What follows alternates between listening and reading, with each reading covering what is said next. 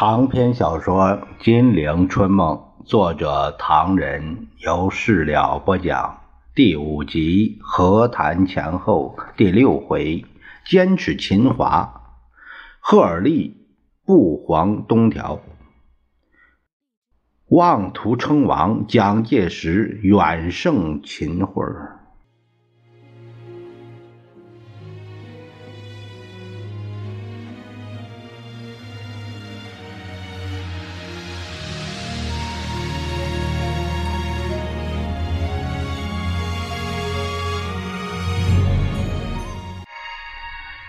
却说恨透了抗战的蒋介石，到了那个什么会上，终于狼狈的演讲说：“今天这个这个宪政，呃，宪政，宪政实施协进会，啊，这个宪政实施协进会。”蒋介石透了一口气，是，呃，是这个民主的表现。我们我们民主已经很好。有些同志向我建议说，这个这个民主要多一点，实在令人不解。民主不是买东西，怎么好说多一点少一点呢？台下发出轻微的哄笑。蒋介石以为自己的演讲很精彩，他精神大振，所以这个民主问题我们是可以不必讨论了。现在这个宪政问题，这个问题大家会讨论，我不必说了。我要说的是这个这个另外一个问题，就是这个这个什么联合政府的问题。他眼见听众脸色皱的紧张起来，倒也感到不易开口。冷场两分钟以后，他说：“这个这个联合政府问题表面上好看，呃，这个本来政治者众人之事也，政府本来是众人的，所谓公仆也是这个意思。”不过，我们这个政府是统一的，包括各部院、各省市县的，呃，也是，也就是联合的。既然联合，联合这个政政府这个名堂，也就不必弄出来。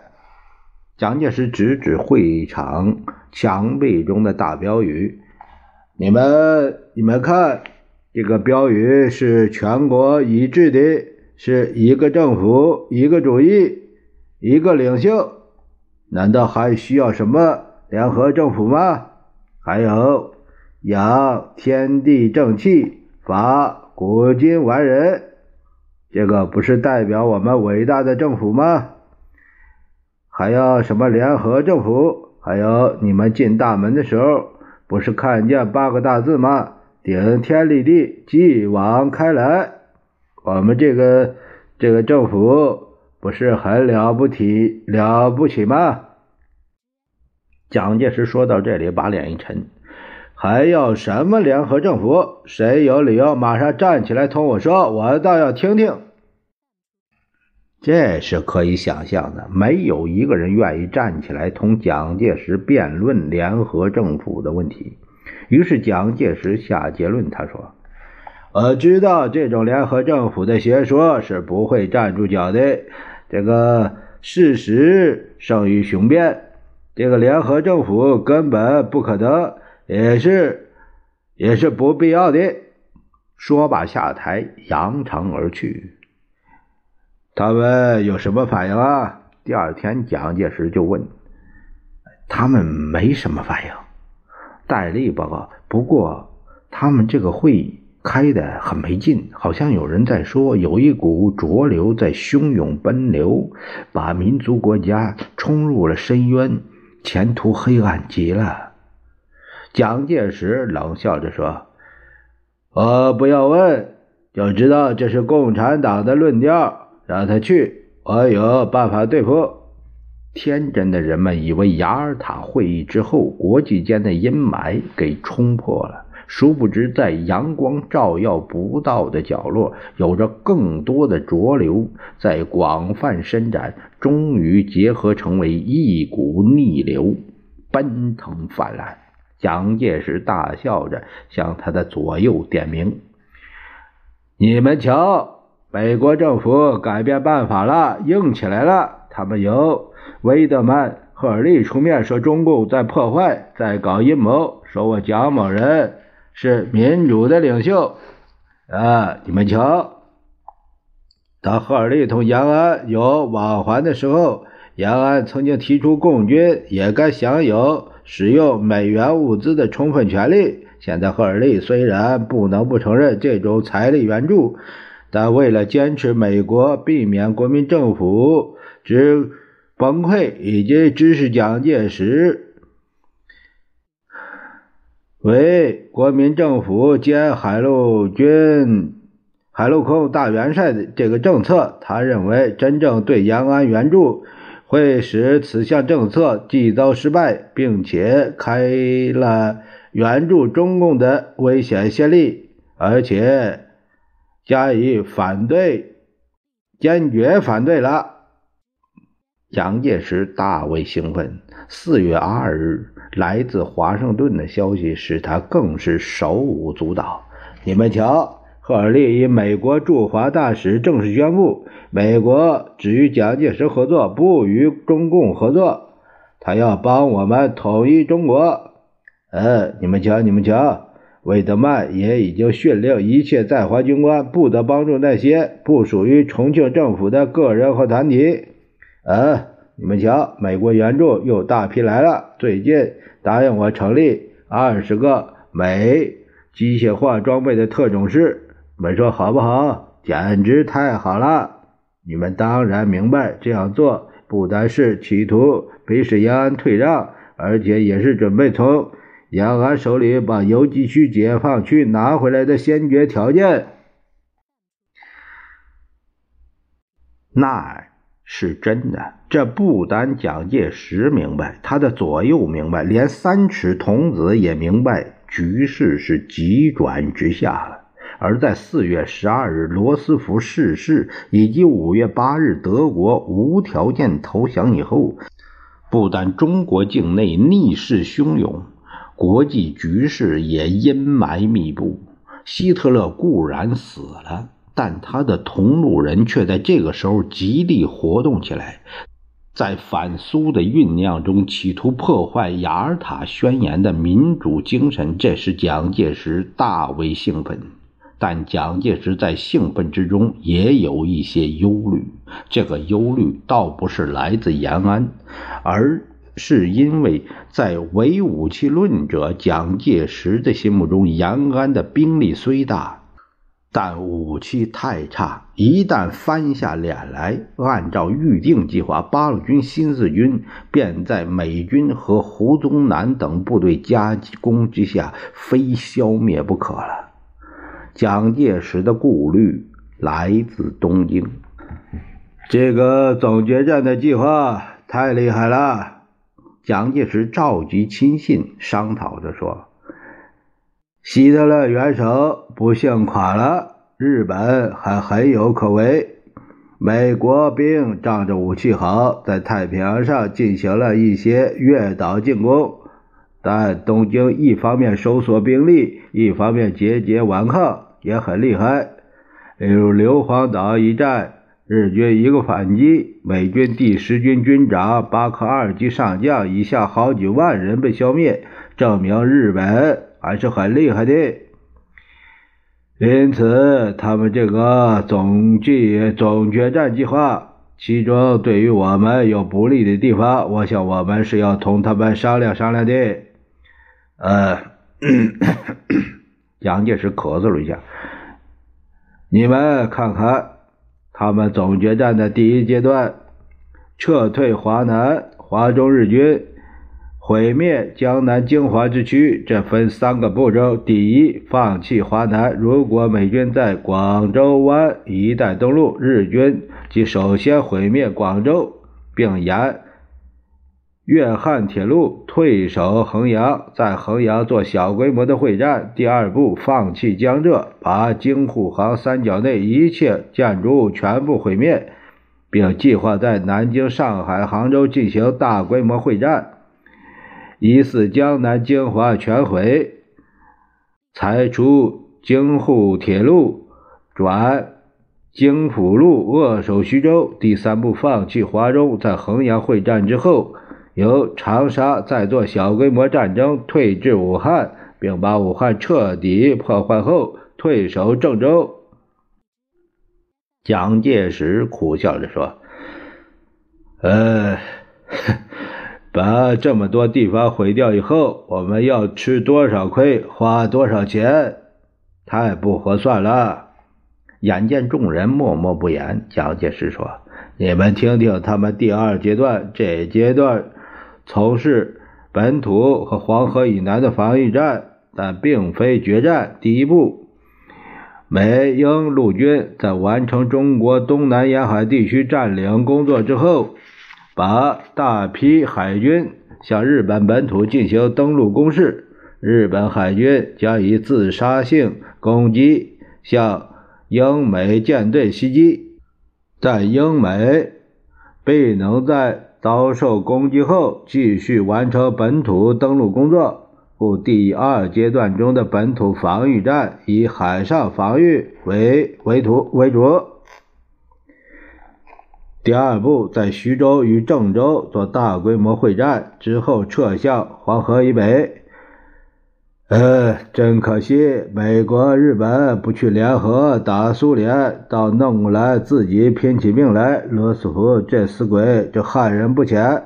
他重重的把杯子一按：“你们看看东京和在总决战中的第三路军吧。这个最后决战的阶段，也就是日本、满洲、朝鲜整个毁灭的阶段。”在这个阶段里，东京总部准备连朝鲜与本土之间的海运也不加维持，以从事两面的孤立作战，实在太厉害、太可惜、太令人佩服。而为亲者痛，仇者快了。何应钦说：“对这个总决战计划，不知道罗斯福有什么意见？”你听完第三阶段再说。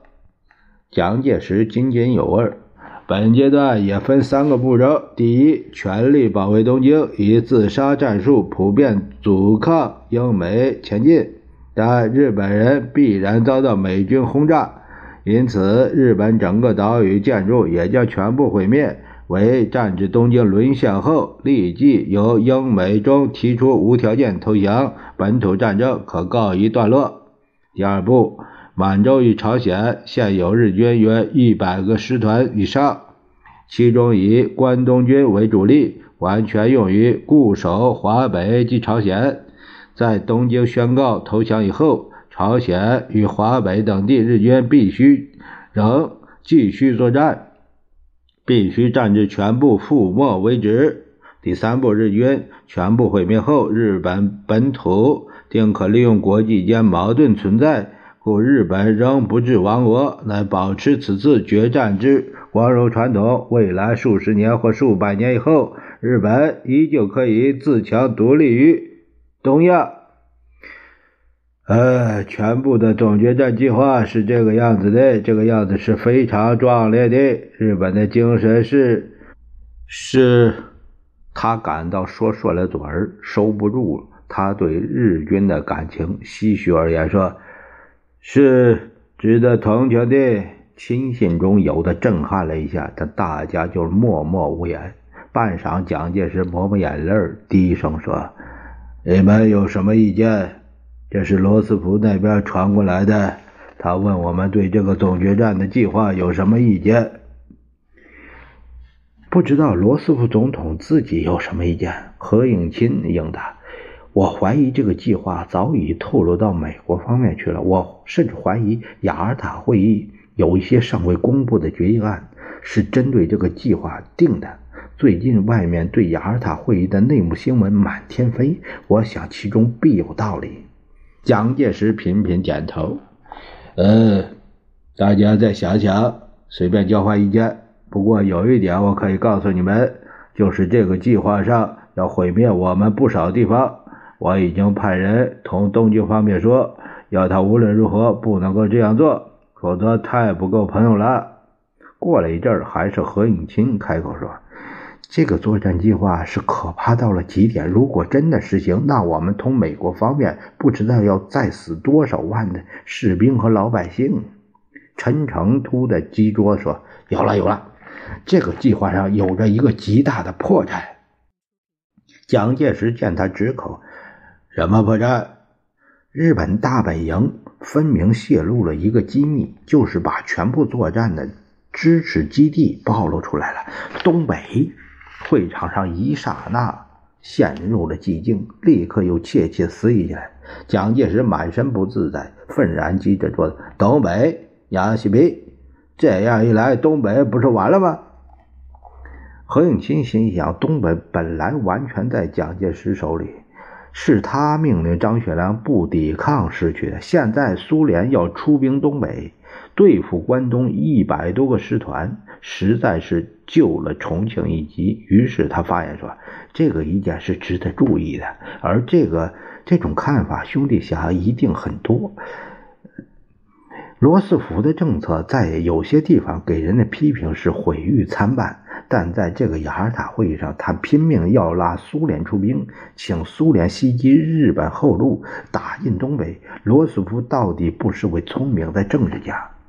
何应钦眼见蒋介石表情不佳，他补充说：“或许有人不同意我的话，那么我应该再补充。”一下我的意见：第一，一旦和平局势到来，我们的军队在延安问题上是不是要另有任用，准备万一？如果我们同延安正式开火，那么试问一百多个师的关东军，难道要我们抽出兵力同他大干一场吗？老实说，日本精锐是关东军，而做困兽之斗的关东军居然有一百多个师之众，试问我们怎么能稳操胜券呢？人们闻言为之一怔，蒋介石频频点手。我的意见是，何应钦继续说：“我们对关东军是没有把握的，原因很多，例如对付延安交通不便，以及种种因素，各位了解一定比我还多。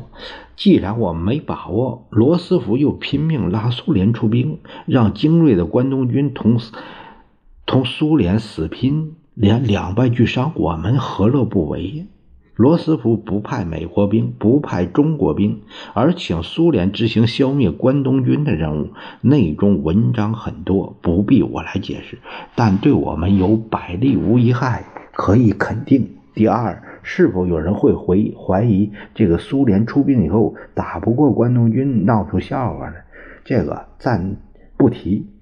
苏联如果打败关东军，会不会霸占东北，不把东北交还给中国呢？蒋介石以下都瞪着眼儿看着何应钦。我说：“苏联是不会的。”何应钦笑了笑：“苏联既然肯出兵，表示他对全世界大局的气度。那么出兵而不收兵，甚至增兵占领东北，永远不肯交还，变成第二个日本，而我们也眼巴巴没办法。”何应钦把手一劈：“兄弟以为苏联不会这样造？”斯大林不可能这样做。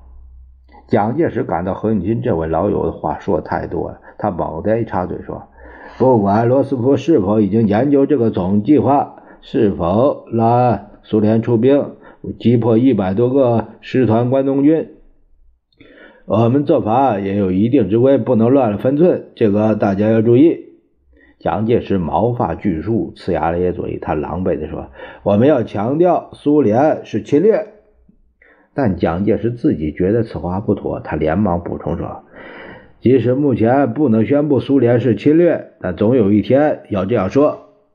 你们大家准备好了？”他恨透雅尔塔会议。今天我们交换了对苏联出兵东北的问题，大体上想是这样子的：罗斯福恐怕是针对日本总决战计划上的大漏洞，才拼命拉上苏联出兵东北。不管罗斯福动机如何，是不是内中有文章，存心削弱苏联的兵力，但我对罗斯福是不服气的。谈到了中国问题，却不让我出席，太看不起人。亲戚们相互瞅了一眼，也不便说什么。蒋介石还在那喊：“早知道这样子，我早已经同陶德曼大使合作。杨锡培，什么罗斯福？”但他立刻又警告说：“关于今天会议，不许跟外面人说。告诉赫尔利，我很不舒服。万一苏联真的在东北打胜仗，啊，对于延安的影响太大，叫他们不能不注意。”说罢，恨恨离去。但赫尔利的回答却使蒋介石心花怒放。蒋将军，赫尔利说：“你的意见我已经看过了，我们也商量过了。难怪你不高兴。雅尔塔会议没有请您参加，不过我想你不会介意。雅尔塔会议所谈的事情同中国关系很少。至于苏联出兵东北部分，本来要请你参加商量的，时间紧促。”道路遥远，因此来不及请你参加了。还有一点，希特勒和日本方面情报工作做得很厉害。雅尔塔会议少几个人参加，便可以多保守一些秘密。这是罗斯福总统的意思。他当时认为你不可能反对的，因为无论什么决定都对中国无害，不但无害，而且有益。他弦外有音。日本把关东军叫做“皇军之花”，一百多个师团，哼，谁吃得消他们？只有俄国人。万一俄国人吃不消关东军，局势一切责任由斯大林他一人负责。那种文章不是很明显吗？蒋介石像个发脾气的孩子，倔强的点了点头。罗斯福总统虽然没有说，事实摆在面前是这样的。我只是担心，担心什么？担心苏联出兵以后影响延安的士气。你是说延安的部队会因为苏联出兵而加强了抗日的勇气，将占领很多中国土地吗？那你只知其一，不知其二了。首先，你要肯定一件事：到底美国在支持谁？当然在支持你。那么一切都好办了。一旦有必要，美国的军校、交通工具可以全部为你奔走，可以把你的部队迅速运到各县占领空间。再说，美国的部队也可以开到前线替你作战打气。蒋介石忍不住，他只是笑。呃，我可以告诉你，深信你绝不会透露出去。啊，怎么会？我可以发誓。哈哈，发誓不必要了。你别说出去就行了。赫尔利眉头一皱，杜鲁门继任总统以后，比罗斯福容易对付多了。他对我们的计划无从反对，问题是看我们怎么做了。目前看来，日本投降只是个时间问题。我们已经面临三种对华政策的选择：第一，完全摆脱；第二，大规模的在军事方面加以干涉。帮助国民党摧毁共产党。第三，一方面援助国民党尽最大的可能在中国确立贵党的权利；一方面使双方得以妥协，以避免中国的革命。赫尔利阴沉的一笑：“蒋将军，这个革命的名词，我们对外是用内战代替的。”蒋介石打了一个冷战。美国政府绝不允许第一个办法，赫尔利接着说：“如果因为这样做无异于放弃了我们的国际责任与我们对中国传统的友好政策，也就是说，美国的国际责任与对华传统友好政策是坚持介于中国内政。如果完全摆脱，正式放弃了这种介入是不允许的。还有战前十年剿匪中。”并没有消灭共产党。这次战后，国民党在民心士气方面差得更远，毫无办法。倒是共产党比任何一个时期都要强大，所以只有靠美国的兵力才能赶跑共产党。但美国老百姓显然不会同意我们的军队在战后还担起如此重大的任务，你说是吧？蒋是一额的冷汗。那怎么办？是，赫尔利一摊手。这样一来。